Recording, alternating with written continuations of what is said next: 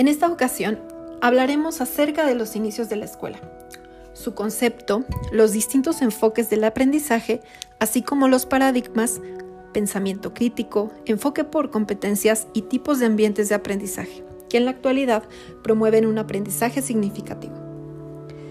Comencemos hablando de cómo inicia la escuela.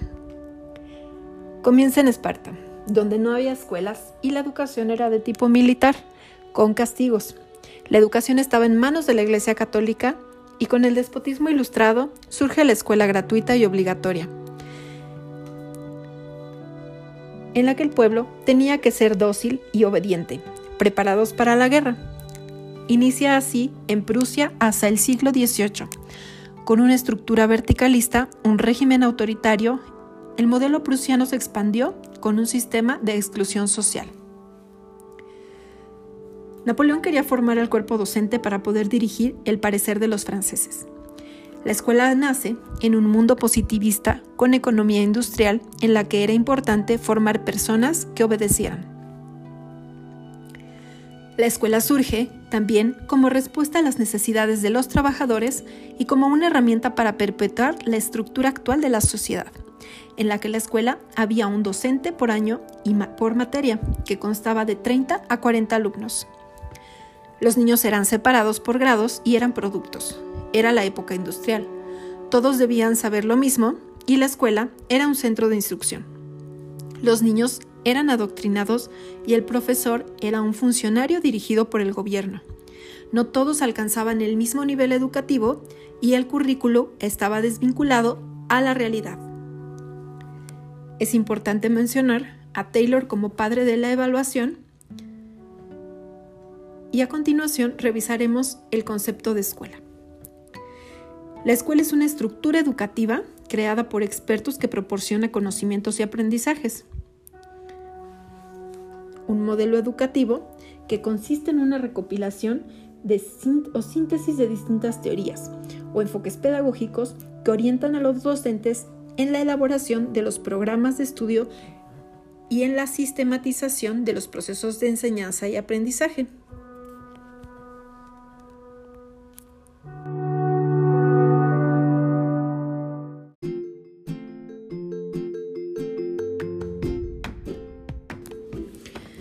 Mencionaremos los diferentes enfoques teóricos. Primero tenemos al tradicional, en el que el alumno es pasivo, hay disciplina por medio de la sumisión y es ético y moral. El docente es la parte activa y el alumno aceptará lo que el docente diga como una verdad absoluta. Después encontramos a la nueva o activa, en donde el alumno es protagonista del proceso educativo. Hay respeto por la individualidad del alumno y en este, en este tiene un rol de investigador. El docente desarrolla capacidades creativas del alumno, observa a los alumnos para entender sus inquietudes y necesidades. Está basado en psicología. En este enfoque la educación se considera como un proceso social y para asegurar su propio desarrollo. La escuela, la escuela prepara lo que el niño viva en su sociedad y que en ella misma se concibe como una comunidad en miniatura, en la que se aprende haciendo.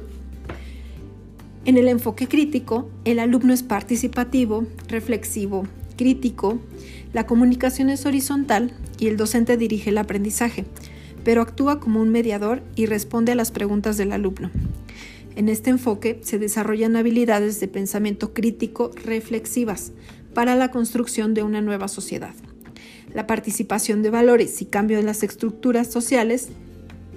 Y en este enfoque es enseñar a aprender. Por último tenemos el constructivista, en el que el estudiante es activo y protagonista del proceso educativo. El papel del docente es de orientador para formar personas que gestionen sus propios aprendizajes.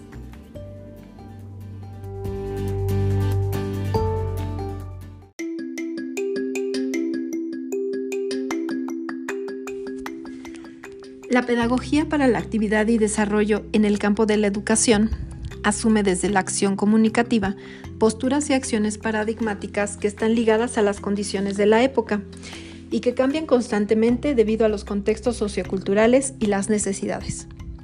Un paradigma es un modo particular de ver el mundo, de interpretar la realidad a partir de una determinada concepción filosófica.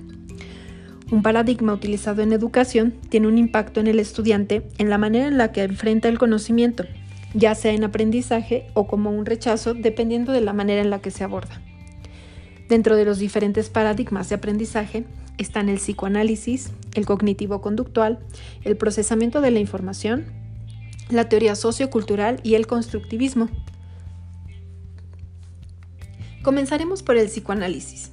En este paradigma, el papel del docente es encontrar un ambiente que propicie el desarrollo de la personalidad y adquirir un conocimiento acerca del mundo exterior. En este se deben reconocer las necesidades del niño y adivinar lo que ocurre en su vida psíquica. Darle amor y enseñarle contenidos, además de observar y conservar al mismo tiempo una parte eficaz de su autoridad. Enfoca su estudio en la conducta humana, genética, histórica y dinámica para encontrar la relación entre ellos tomando en cuenta el lado emocional y afectivo del niño, de acuerdo a sus capacidades que serán reconocidas por el docente.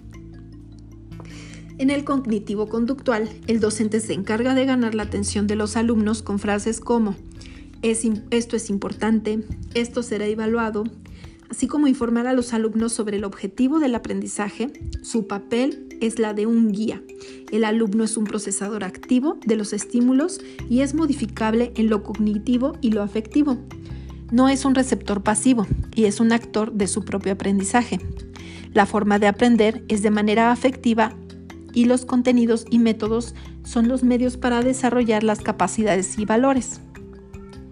En este paradigma hay algunos representantes como Gagné, que decía que el aprendizaje es una serie de fases o procesos de atención, estímulo, de motivación y percepción selectiva, almacenamiento a corto plazo, codificación semántica y almacenaje en la memoria a largo plazo, así como la búsqueda y recuperación de información, ejecución y retroalimentación.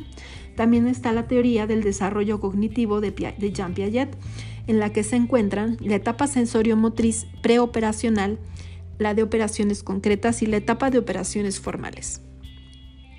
Otro de los paradigmas es el procesamiento de la información, en el que el alumno es procesador de la información y es capaz de recibir, elaborar y actuar de acuerdo a la información que le provee. El ser humano interactúa con un ambiente de sistema abierto y la computadora es un sistema cerrado. En este la forma es, es la forma de aprender. Existen categorías para el procesamiento de la información. Está el de atención, el de almacenamiento y el de recuperación, que es en el que hay que traer a la conciencia lo previamente almacenado. En este paradigma no se tienen en cuenta las emociones humanas, la conciencia humana no tiene una equivalencia con una computadora.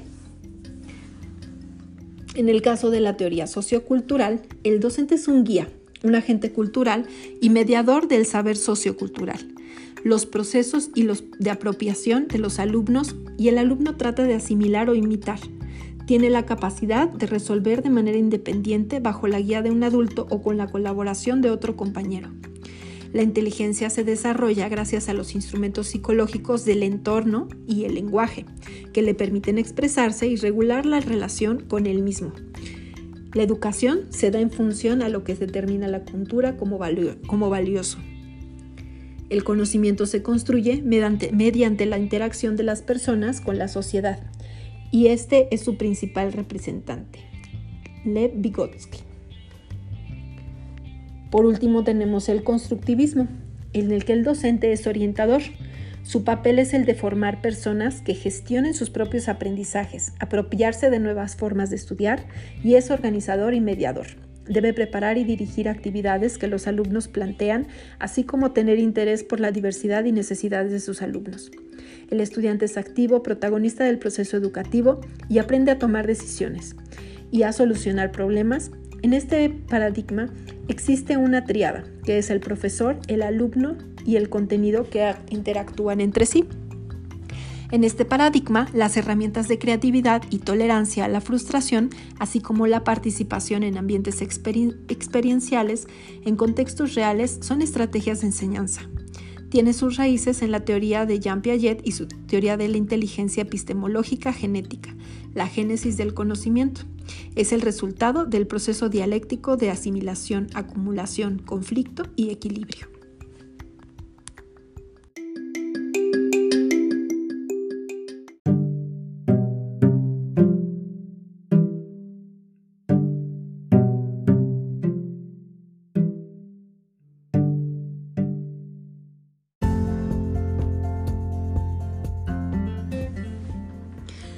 Toca turno hablar sobre el pensamiento crítico, que es el modelo educativo del actual gobierno. En el siglo XXI enseñar a pensar a los alumnos y que adquieran las herramientas necesarias para resolver cualquier problema por sí mismos es un rol que como docentes tiene gran importancia en este pensamiento. Que los alumnos aprendan a pensar y reflexionar sin que interfieran los roles que son impuestos en muchos casos por la sociedad dependiendo de su cultura, género o posición social. El pensamiento crítico intenta entender las cuestiones de clase, género y raza. Busca la democracia escolar y darle voz a los alumnos en participación de los programas. Y políticas escolares, que la escuela no sea un lugar de dominación y reproducción social, y que el docente sea un guía y orientador del proceso de aprendizaje, así como promover la actividad científica apoyada por la investigación, que es enseñar a aprender. El alumno es un actor fundamental del proceso. No solo es un objeto de enseñanza, sino es un sujeto de aprendizaje, considerado como una persona humana en su, integridad. Aprende a resolver problemas por sí mismo y reflexiona sobre el lugar que quiere ocupar en la sociedad. En el proceso de aprendizaje existe claridad y precisión en la formulación de problemas, comprensión y análisis más eficiente así como una mejor planificación y administración de las actividades. Este pensamiento estimula el debate y el diálogo. Los contenidos son actualizados constantemente y la selección y organización de estos mismos que con la dimensión histórica y que se determinan en unión con el educando, así como los métodos y técnicas de trabajo individual o de pequeños grupos o sesiones. El pensamiento crítico tiene varios componentes. El primero es la curiosidad e interés por nuevas ideas, la formulación de preguntas, problemas e inquietudes. El alumno busca, lee, observa y entrevista. Sustenta con la información que tiene una, una perspectiva. Compara la información de diferentes fuentes, interpreta la información acumulada, saca sus conclusiones y hace inferencias sobre esta información así como crea una postura personal, expresa y comparte con otros sus puntos de vista y evalúa el lado positivo y negativo de su postura.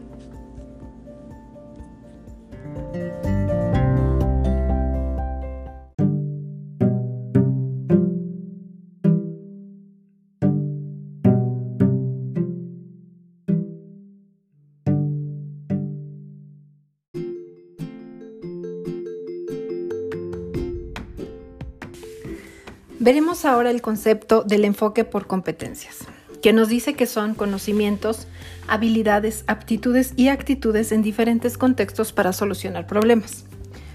Las competencias son aquellas capacidades individuales que son una condición necesaria para promover el desarrollo social, con equidad y aporta estrategias a las personas para que sean capaces de construir y defender sus derechos civiles y democráticos, así como tener una participación en el mundo laboral.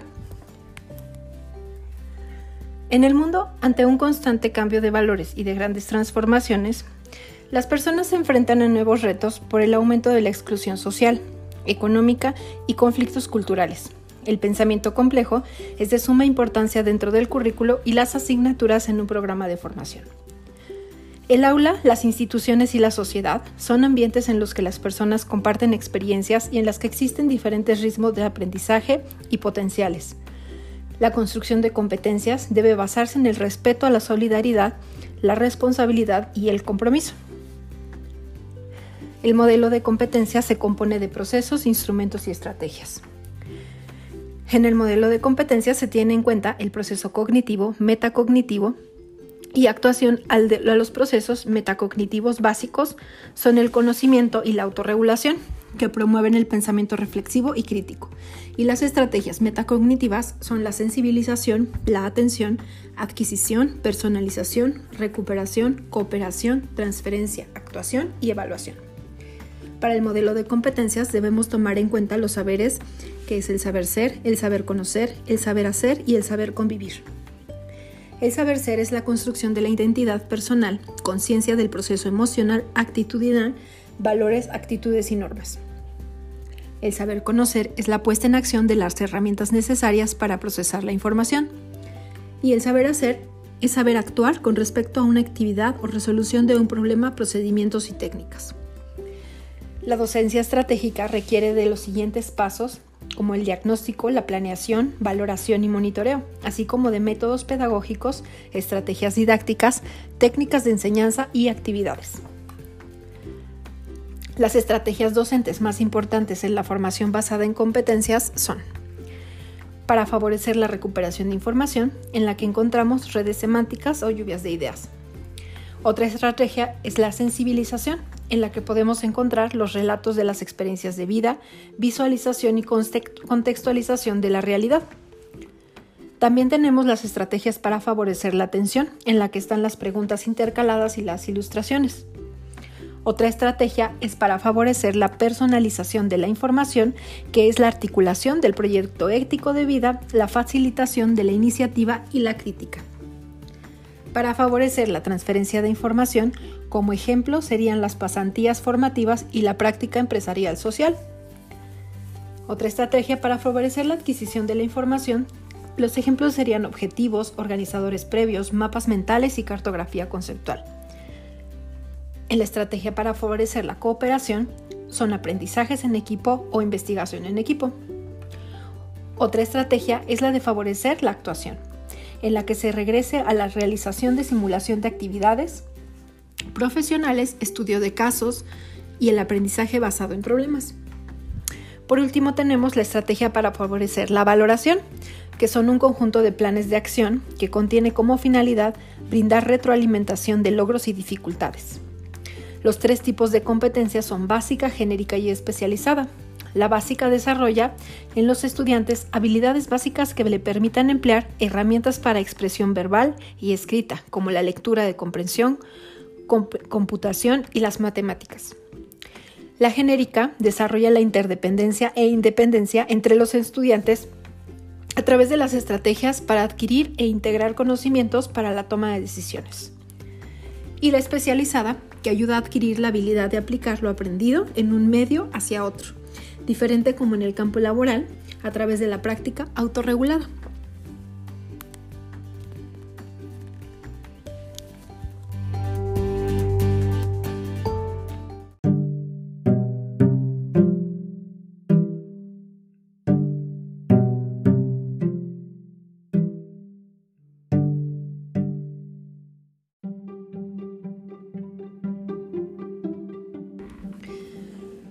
Por último, hablaremos sobre los ambientes de aprendizaje. Enseñar requiere de un ambiente adecuado que permita llegar a las metas planteadas, estableciendo reglas de comportamiento tomando en cuenta el desarrollo cognitivo, social y moral. La participación activa de los estudiantes en el proceso permite, mediante la comunicación y la actividad, conocer, comprender y transformar, hacer crítica y creativamente. Permite resolver un problema, plantear alternativas y proyectos. Los nuevos ambientes de aprendizaje exigen del maestro la planeación previa, una guía, orientación a los alumnos hacia el logro de una competencia, información la necesaria y suficiente, ni más ni menos y en el momento oportuno, contextualización de lo que se aprende, mediación pedagógica y la creación de un ambiente de comunicación horizontal, asertiva y de cooperación. En cuanto al alumno, los nuevos ambientes de aprendizaje exigen una actitud favorable, precisión de las reglas de participación, que se les enseña a participar, que se puede, que no se debe, por qué y para qué participar, cómo proceder. Claridad en la meta, objetivo o propósito, información previa y o modelación inicial, ayuda la necesaria y oportuna, y la retroalimentación. Para los ambientes de aprendizaje se requiere de la creación de contenidos y materiales, que estos materiales estén a disposición de los alumnos, que sean de fácil acceso y traslado, así como el etiquetado sea atractivo. práctico y funcional. También debemos tomar en cuenta la seguridad del alumno. La limpieza, la iluminación es muy importante. Dentro de los ambientes de aprendizaje tenemos el áulico, el real y el virtual. También tendremos cuatro momentos que deben tomarse en cuenta. El primer momento es el de información, que es el acercamiento a fuentes, a los datos y a las indicaciones. El segundo momento es el de interacción, en el que existe el diálogo, la comunicación, las tareas y la retroalimentación. El tercer momento es el de la producción, que es en el que se elaboran los materiales y los requerimientos. Y el cuarto momento es el de la socialización, en, el, la que el alumno muestra las evidencias y socializa, así como demuestra lo aprendido. Existen algunos componentes de los que dentro de estos ambientes de aprendizaje. Tenemos el primero, que son las actividades, en las que encontramos las administrativas y las de soporte. Están las herramientas, que es otro de los componentes importantes en el que están los recursos físicos y los mentales. Otro componente son los actores, que es el docente y el alumno, el que dirige, el que orienta y es administrativo y facilitador. Después tenemos el ambiente sociocultural, en el que están las normas y el contexto. Y por último tenemos el componente pedagógico, que son los objetivos, el contenido de los métodos, las formas, la organización y los mecanismos de evaluación. En un ambiente de aprendizaje se desarrolla la autonomía, el autocontrol y el lenguaje. Es importante que antes de comenzar la clase se tengan listos los materiales, la organización espacial, así como la dotación y la disposición de estos materiales. También debemos tomar en cuenta en un ambiente de aprendizaje cuatro áreas muy importantes. La primera es el área alfabetizadora, en la que se aprenden a leer leyendo y escribir escribiendo. La segunda sería la sensoriomotriz, en la que podemos encontrar flautas, tambores, botes de piedritas y algunos instrumentos o materiales con los que los alumnos puedan explorar esta área. La siguiente área sería la de biblioteca, en la que encontramos libros que están de acuerdo a su edad. Y por último, tenemos el área de arte, en la que están las crayolas, la arcilla, pintura, puede haber pinceles, esponjas, papel y muchos otros materiales que nos puedan apoyar a desarrollar diferentes actividades.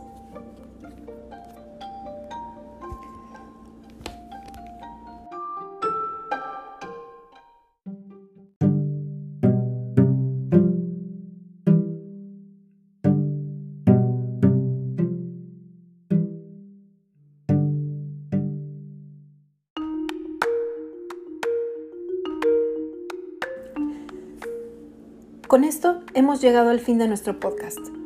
Pero antes analicemos. ¿Con qué enfoque o paradigma podríamos lograr un verdadero aprendizaje en el alumno? A través de la historia, los paradigmas educativos han ido cambiando y adaptándose al contexto social. Sin embargo, en la actualidad podemos encontrar posturas que ya no son las adecuadas en el rol del docente y el alumno. El rol del docente ha cambiado hasta convertirse en un guía que acompaña el proceso de aprendizaje y el alumno adopta un papel activo en su proceso, con un enfoque más humanista para la adquisición de nuevos conocimientos y que el alumno autogestione el aprendizaje con apoyo del docente. Después de haber hecho este recorrido por los diferentes paradigmas y enfoques del aprendizaje, concluyo con el enfoque por competencias, que abarca diferentes puntos importantes que lo llevan a apropiarse del conocimiento, promoviendo que el alumno investigue, sea una parte activa y muy importante en su proceso de aprendizaje, así como del desarrollo de diferentes habilidades que le ayudarán a tener un mejor desempeño en la vida.